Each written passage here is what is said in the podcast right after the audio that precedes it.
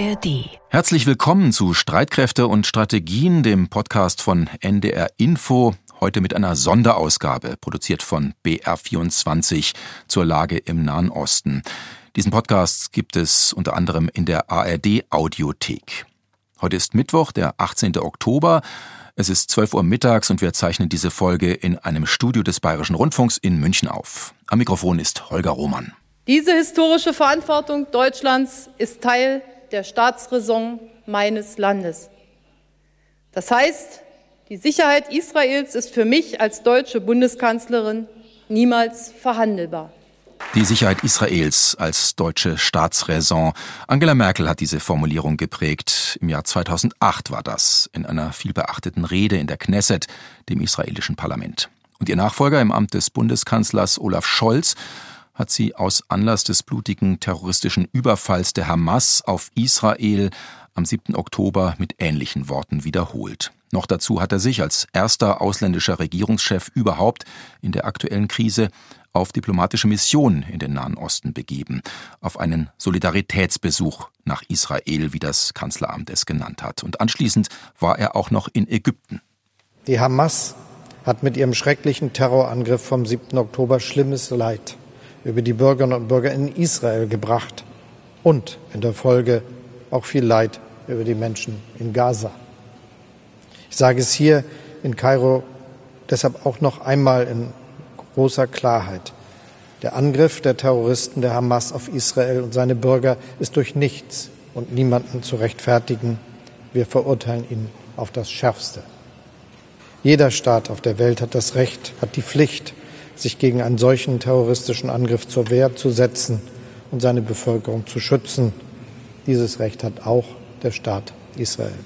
Was beide, Scholz und Merkel, zum Ausdruck bringen wollten, ist, dass der Schutz und das Überleben des Staates Israel für die Bundesrepublik und also auch für diese Bundesregierung von zentralem Interesse ist, auch und vor allem aus einer historischen Schuld und Verantwortung heraus, dem von Hitler Deutschland verübten Massenmord an sechs Millionen europäischen Juden im Zweiten Weltkrieg.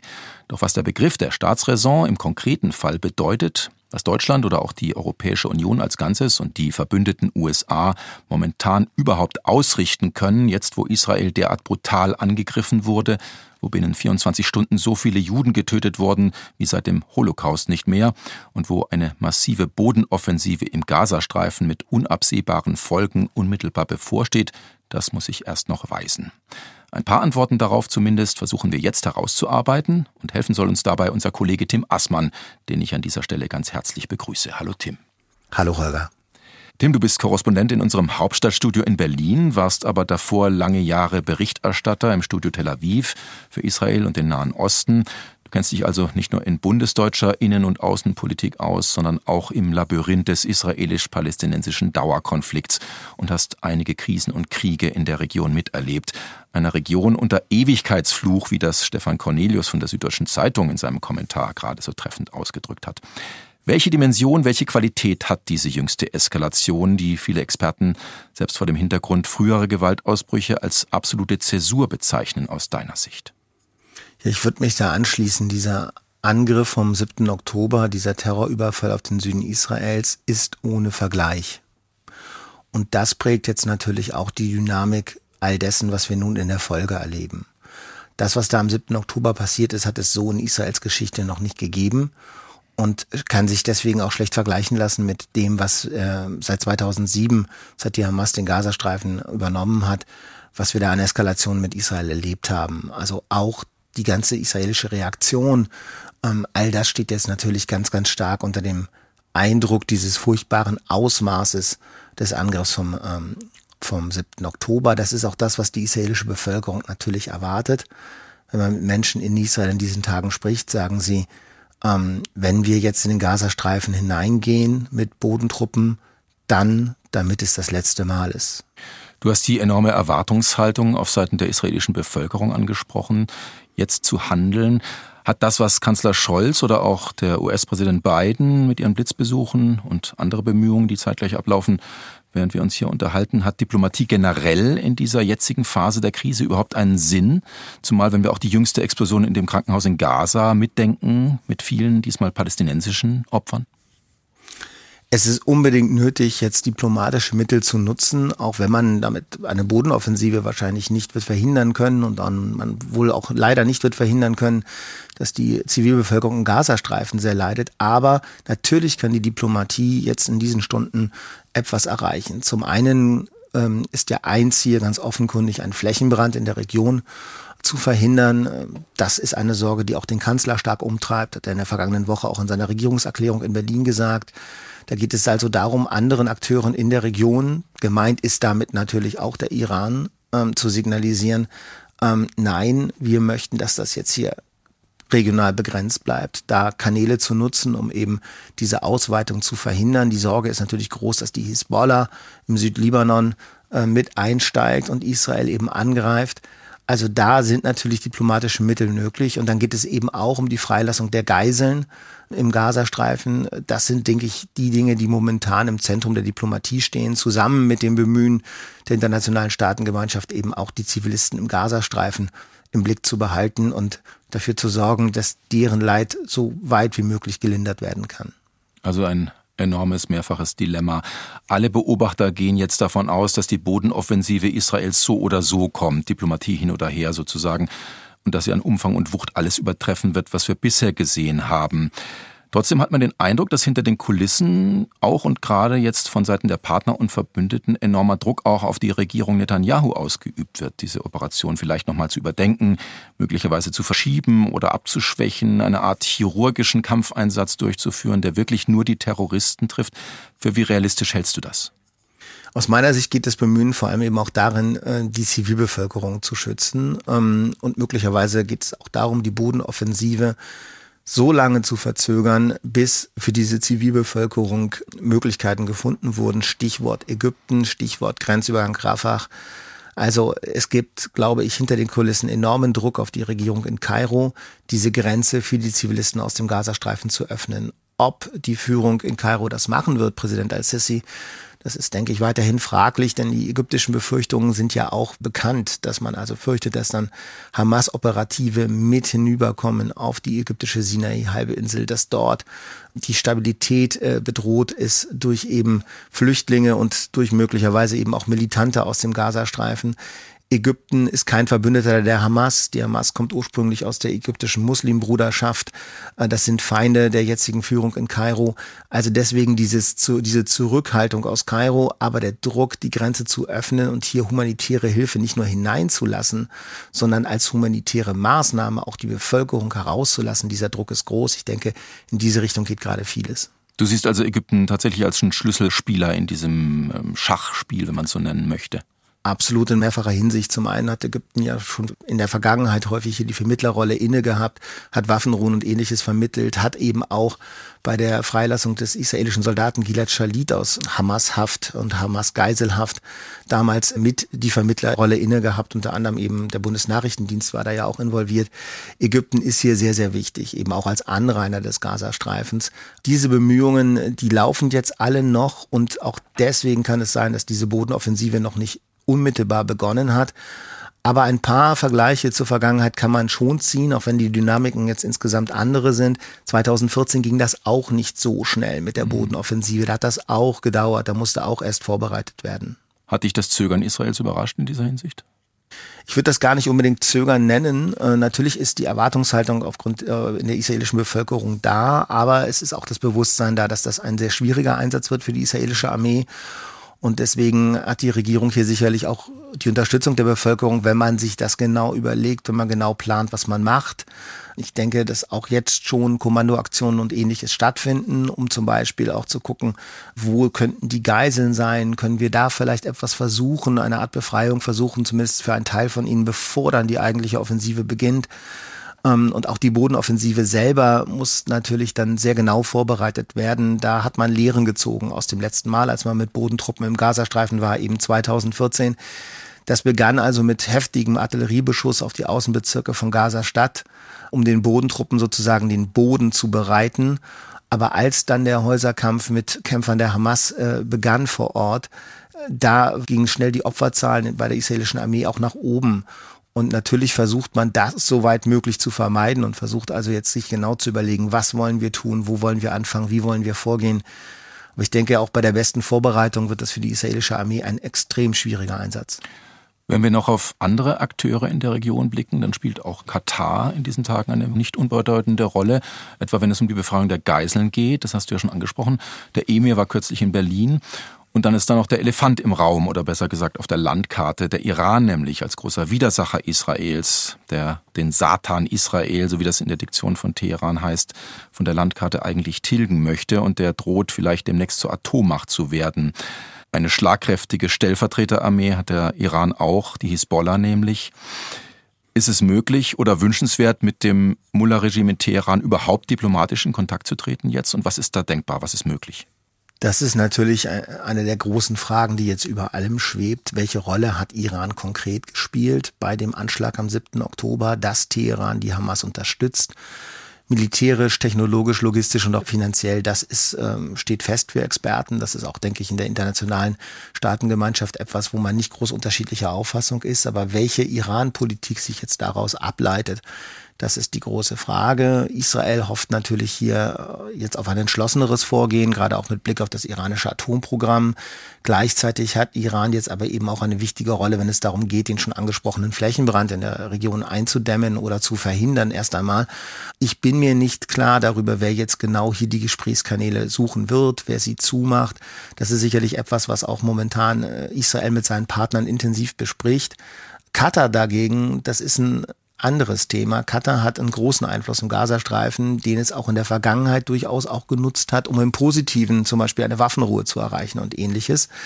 Katar hat viel finanziert, ähm, ist ein wichtiger Unterstützer der Hamas, ist auch ein logistischer Unterstützer, denn Teile der Hamas-Führung sitzen eben nicht nur in Teheran, sondern auch in Katar. Aber diesen Einfluss, den Katar hier eben auch im positiven Sinne spielen kann, den, glaube ich, will man nutzen. Das war sicherlich auch Thema, als der Emir in der vergangenen Woche in Berlin war und das wird auch weiter Thema sein. Das ist, glaube ich, der zentrale Unterschied hier eben. Katar wird als möglicherweise konstruktiver Spieler gesehen von der westlichen Diplomatie und der Iran eher als ein destruktiver Akteur.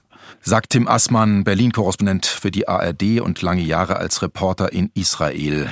Und wir wollen den Blick von der Diplomatie weg hin zum militärisch-strategischen wenden. Dazu haben wir uns geballte Expertise eingeladen.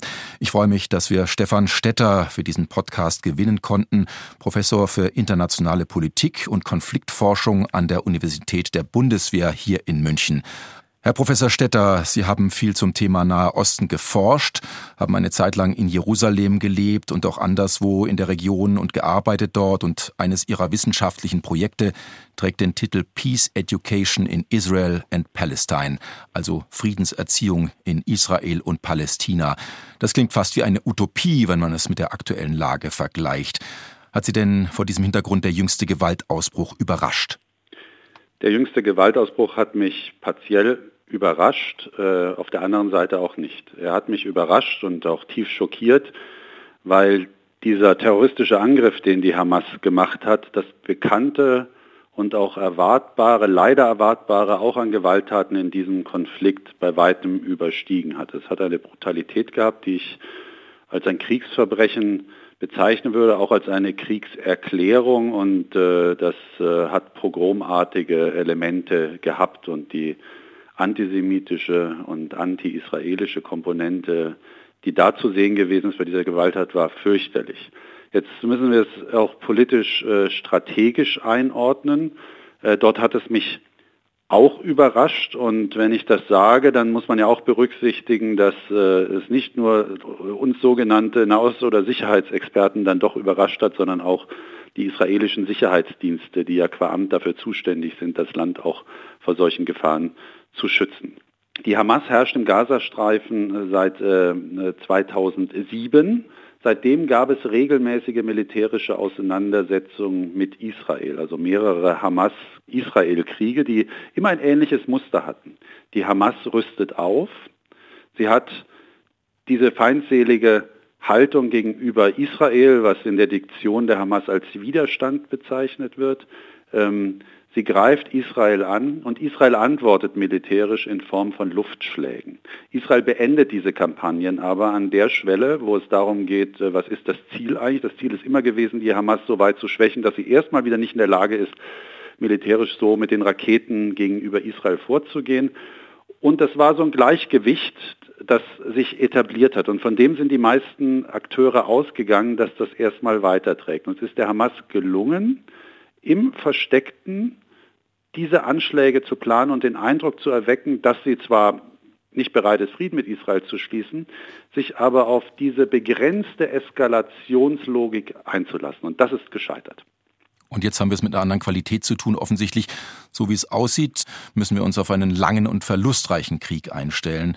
Damit rechnet auch der israelische Verteidigungsminister Galland. Wörtlich hat er bei einem Treffen mit US-Außenminister Blinken gesagt, das wird ein langer Krieg, der Preis wird hoch sein, aber wir werden gewinnen. Für Israel, für das jüdische Volk und für die Werte, an die unsere beiden Länder glauben. Gemeint sind Israel und die USA.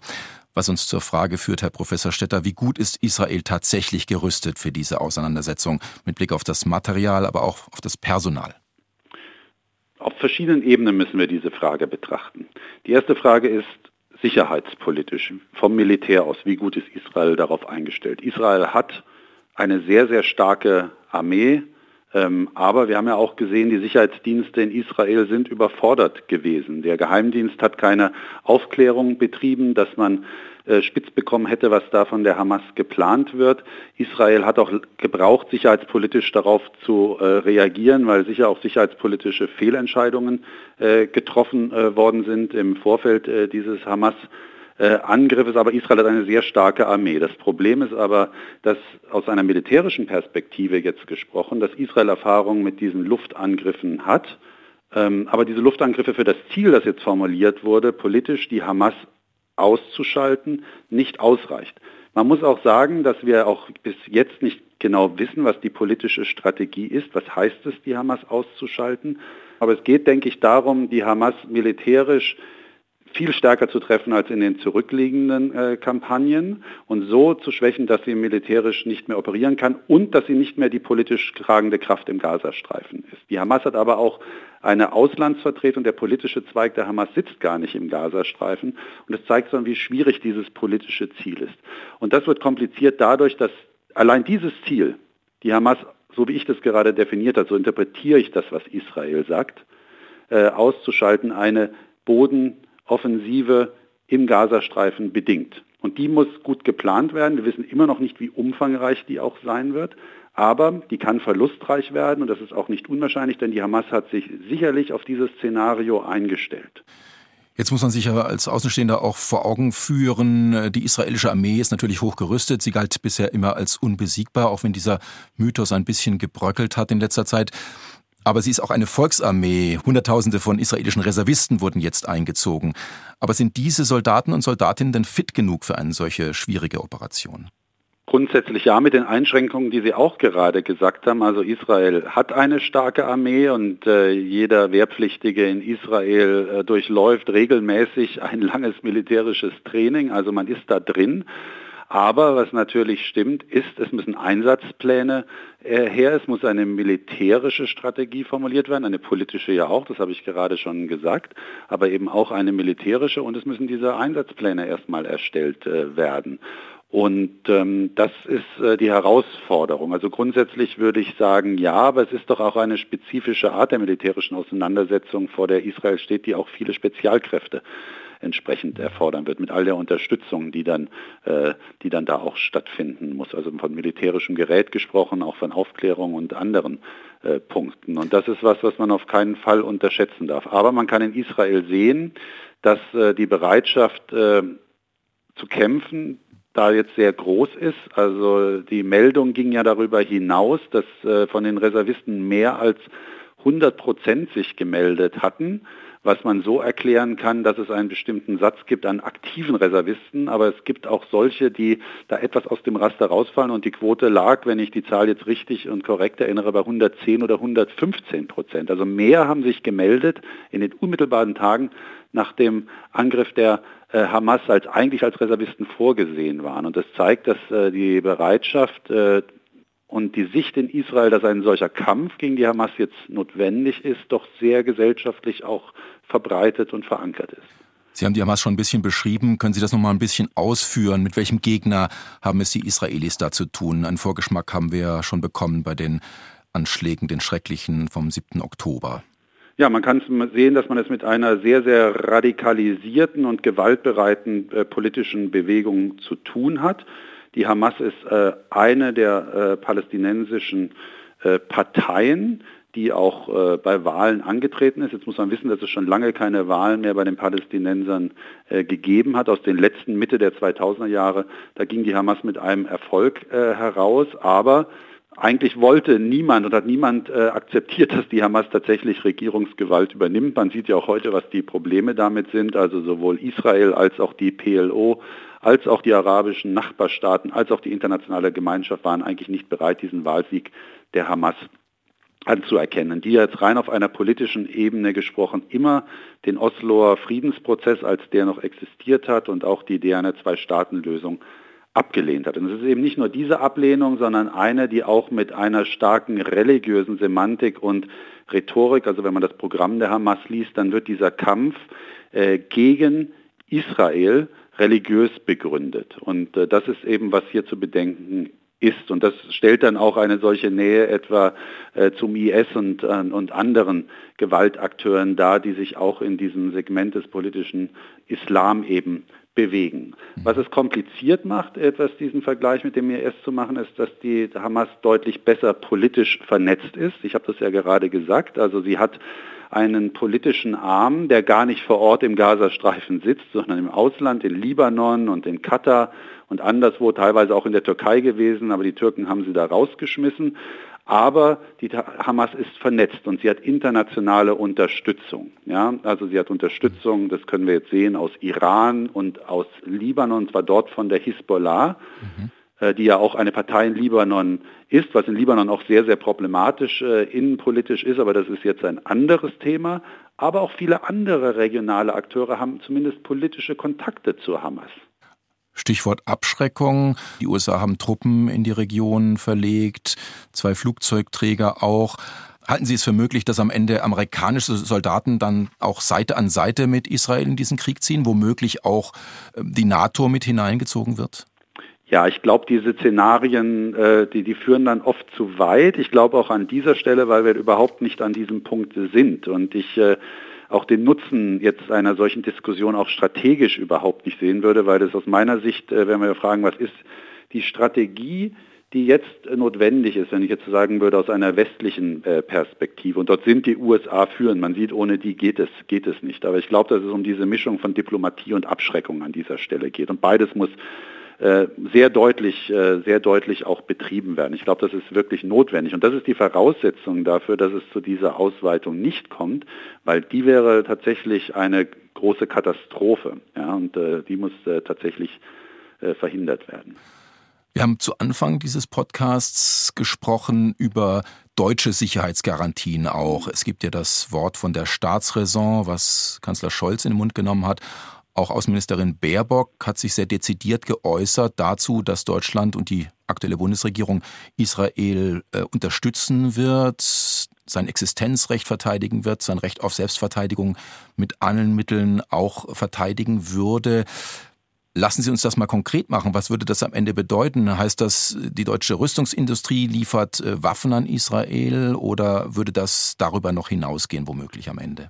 Also das findet ja auch statt, wobei auch Deutschland Waffen aus Israel kauft. Also das äh, findet beidseitig äh, statt und ich denke, das ist genau damit auch äh, gemeint. Es ist auch etwas, es hat verschiedene Dimensionen, äh, die da sind, wenn man von dieser Staatsräson spricht. Äh, das wurde auch in, äh, bekommen diverse Talkshows jetzt in Sinn, wo auch darauf hingewiesen wurde, das hat auch eine starke innenpolitische Komponente bei uns. Also wie klären wir über diesen Konflikt auf. Und der findet ja auch auf unseren Straßen äh, statt. Und äh, jüdische Einrichtungen und Juden in Deutschland sind davon betroffen. Und das können wir nicht hinnehmen, bei allem Streit, den es um Nahostthemen geben soll und geben darf. Aber das ist eine rote Linie, die nicht überschritten werden darf und wo eine starke Antwort rechtsstaatlicher Natur auch kommen muss. So würde ich das äh, auch verstehen. Ähm, es bedeutet auch aus meiner Sicht, dass es die Bundesregierung gefordert ist, alle Kanäle, die sie hat, zu nutzen, um auf dieser diplomatischen Ebene, von der wir reden, also ich glaube, die Abschreckungsmöglichkeiten, die hat Deutschland und auch die Europäische Union nur in sehr, sehr begrenztem Ausmaße. Dazu ist äh, sowohl die deutsche Sicherheits- und Verteidigungspolitik als auch die europäische zu wenig entwickelt. Das müssen also irgendwie die Amerikaner machen. Aber auf dieser diplomatischen Ebene jeden Stein tatsächlich umzudrehen, um diese Ausweitung zu verhindern, um den Kontakt zu arabischen Staaten, die nämlich sehr wichtig sind auf diplomatischer Ebene in diesem Prozess, äh, zu haben und zu denen, die feindlich gegenüberstehen, also Stichwort Iran, auch die, genau die richtigen Signale zu senden. Ich glaube, das ist die Aufgabe, die, vor der auch die Bundesregierung ganz konkret steht jetzt in dieser Frage. Sagt Stefan Stetter, Professor für internationale Politik und Konfliktforschung an der Bundeswehr-Uni in München. Ganz herzlichen Dank, dass Sie Zeit für uns hatten, Herr Stetter. Ich danke herzlich. Das Schlusswort dieser Ausgabe soll unser Kollege Tim Aßmann haben. Tim, der jordanische König Abdullah II., schon sein Vater war ja eine wichtige Figur in der Geschichte des Nahostkonflikts, und zwar ein Mann des Friedens. Abdullah II. also hat beim Treffen mit dem Kanzler gesagt, nötig sei jetzt eine politische Perspektive. Die ergibt sich womöglich erst nach dem bevorstehenden Waffengang. Aber wie könnte die aussehen? Aus dem Yom Kippur-Krieg seiner Zeit 1973, der Israel ja auch aufgezwungen wurde, wie jetzt dieser Krieg, ist damals ein Friedensprozess, der von Oslo nämlich entstanden. Ja, ich glaube, dass diese schrecklichen Ereignisse im Süden Israels einmal mehr unterstreichen, dass dieser jahrzehntealte Konflikt zwischen Israelis und Palästinensern eine politische Lösung braucht und dass die darin bestehen muss, dass man die Palästinenser in diese Lösung mit einbezieht, ähm, dass es der Region keinen dauerhaften Frieden bringen wird, wenn Israel zum Beispiel nur mit arabischen Nachbarländern äh, Abkommen schließt und die Palästinenser sich dann benachteiligt sehen. Und auch wenn dann viele sagen, das ist unrealistisch und nicht mehr umsetzbar, ich sehe nach wie vor eine Lösung des Konfliktes vor allem darin, dass eine palästinensische Staatsgründung passiert. Das heißt, in der immer wieder genannten und immer wieder beschworenen, aber von vielen für nicht mehr möglich gehaltenen Zwei-Staaten-Lösung. Danke dir, Tim. Bitte gerne. Und das war Streitkräfte und Strategien von NDR Info, heute mit einer Sonderausgabe zur Lage im Nahen Osten, zusammengestellt und produziert von BR24 in München. Die nächste Folge über den Krieg gegen die Ukraine kommt am Freitag dann wieder von den Kollegen aus Hamburg. Und jetzt noch ein Doku-Tipp für euch: Cyberwar, die unsichtbare Schlacht im Netz. Ein Jahr lang verfolgen die Report München-Autoren Benedikt Nabben und Sabina Wolf die Spuren von Hackern, treffen ihre Opfer, sprechen unter anderem mit dem ehemaligen Chef des Mossad und sind als erstes Kamerateam bei der weltweit größten NATO-Cybersicherheitsübung dabei. Findet ihr in der ARD-Mediathek. Den Link packen wir euch in die Shownotes. ARD am 26. September um genau 2.03 Uhr nahe der Insel Bornholm. Das Telefon klingelte und der Chief Mate, das ist der erste Offizier, rief mich an und sagte, ich habe hier gerade was gesehen, ich glaube, wir haben hier eine Explosion. Getroffen sind die Nord Stream Pipelines, gefunden werden vier Lecks. Konkrete Beweise gibt es noch nicht, doch die Hinweise verdichten Die schwedische Küstenwache hat nach eigenen Angaben ein viertes Leck an den beiden Nord Stream Pipelines entdeckt. Wer könnte das dann tatsächlich äh, gemacht haben? Es müssen die Amerikaner gewesen sein. There will be no longer a Nord Stream 2. We, we will bring an end to it. Die anderen sagen, es ist doch ganz klar, es müssen die Russen gewesen sein. Reporterinnen und Reporter der ARD, von der Zeit und der Süddeutschen Zeitung haben recherchiert und versucht, Antworten auf die Frage zu finden, wer sprengte die Nord Stream Pipelines? Tatort Ostsee. Überall da, wo es Podcasts gibt. Zum Beispiel in der ARD Audiothek.